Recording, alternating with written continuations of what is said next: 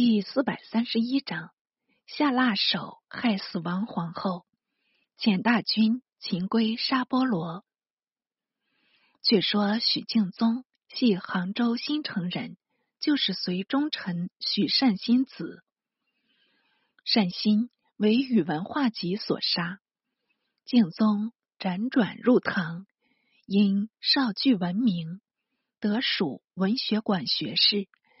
累迁至礼部尚书，《唐书奸臣传》首列许敬宗，故本编特详叙履历。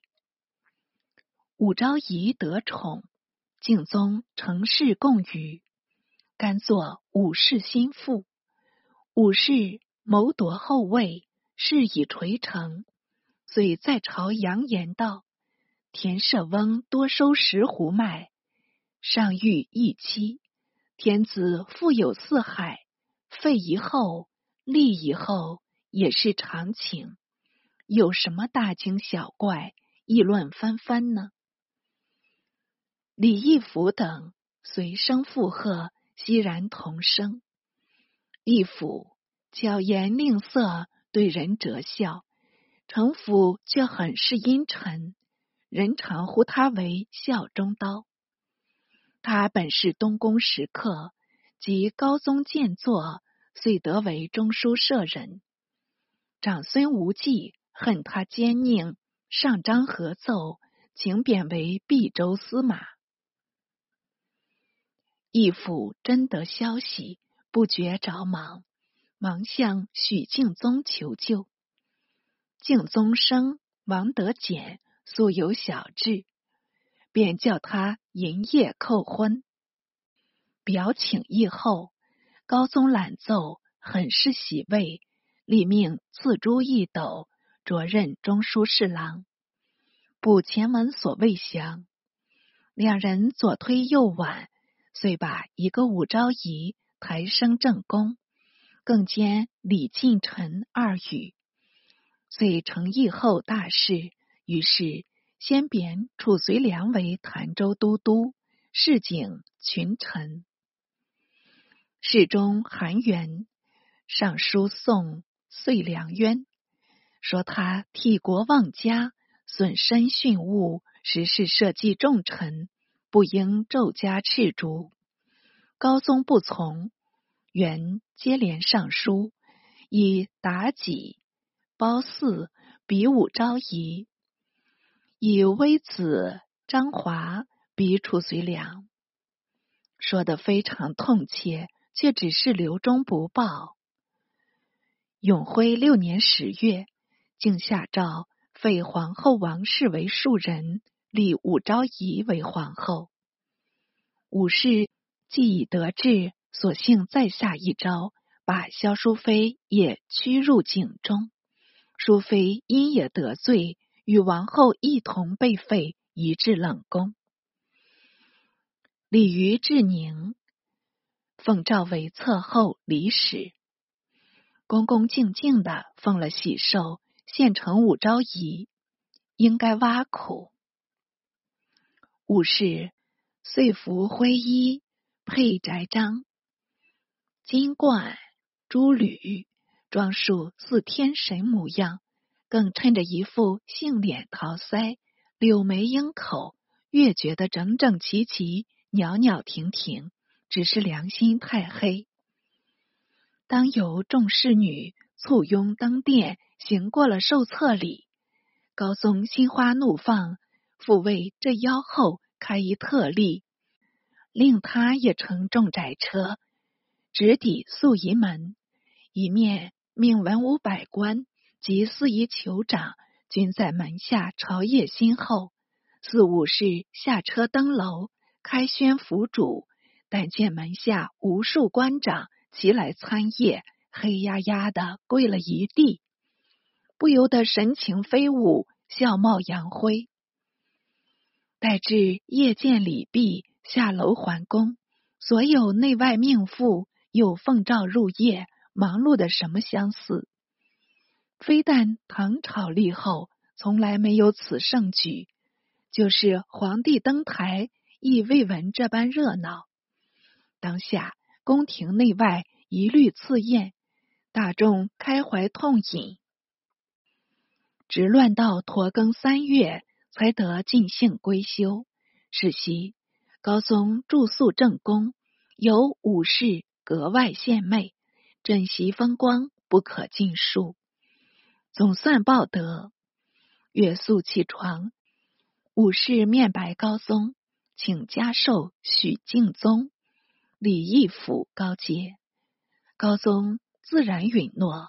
武士又冷笑道：“陛下前以妾为臣妃，含元来祭，常面折廷征，两人可谓忠臣，不可不赏。”高宗明知武士语中有刺，也只还他一笑罢了。随即出宫视朝，令敬宗代诏。武德殿西榻，卓义府参知政事，只含来两人。一时不便即贬，暂从搁置。此事内外政事多与武士参决，武士未为后时一意揣摩上旨，多方迎合，就使有意进谗，都是旁挑曲引，慢慢的浸润。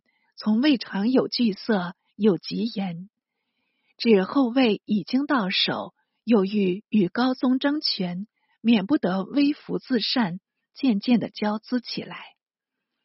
是谓女德无极，高宗也稍觉介意，转意及王皇后萧淑妃的好处，但因武士防嫌甚密，不便亲往探问，反致得罪传为。以露未意。一日，武士归夜家庙，高宗得承系往事，行至冷宫门前，只见双妃紧闭，用一大锁钳住受环，毫不通风。旁开一斗，借通饮食，也是狭小的很，不由得恻然神伤，几乎泪下。半晌，才呼道：“王后良娣得无恙否？朕在此看你两人。”雨方说完，但听有二人欺声道：“妾等有罪被废，怎得尚有尊称？”高宗又道：“你等虽已被废，朕却尚是义者。”说至此，复有呜咽声传出道：“陛下。”若念旧情，令妾等死而复生，重见日月，即属此处为回心愿，方见圣恩。高宗乃回答道：“朕自有处置，你等不必过悲。”言毕乃返，心下未免踌躇。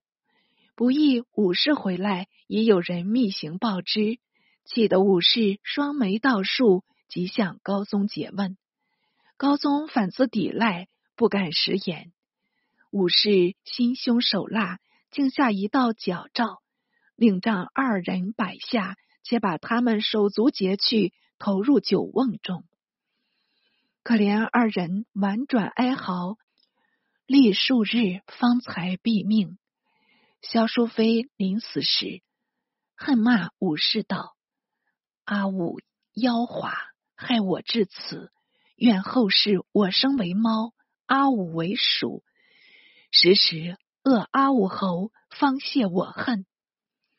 两人陆续死去，武士又问左右道：“二遇见骨，曾遂死吗？”左右报称已死，且把萧飞宇相告。武士尤加愤恚，再命小二人师。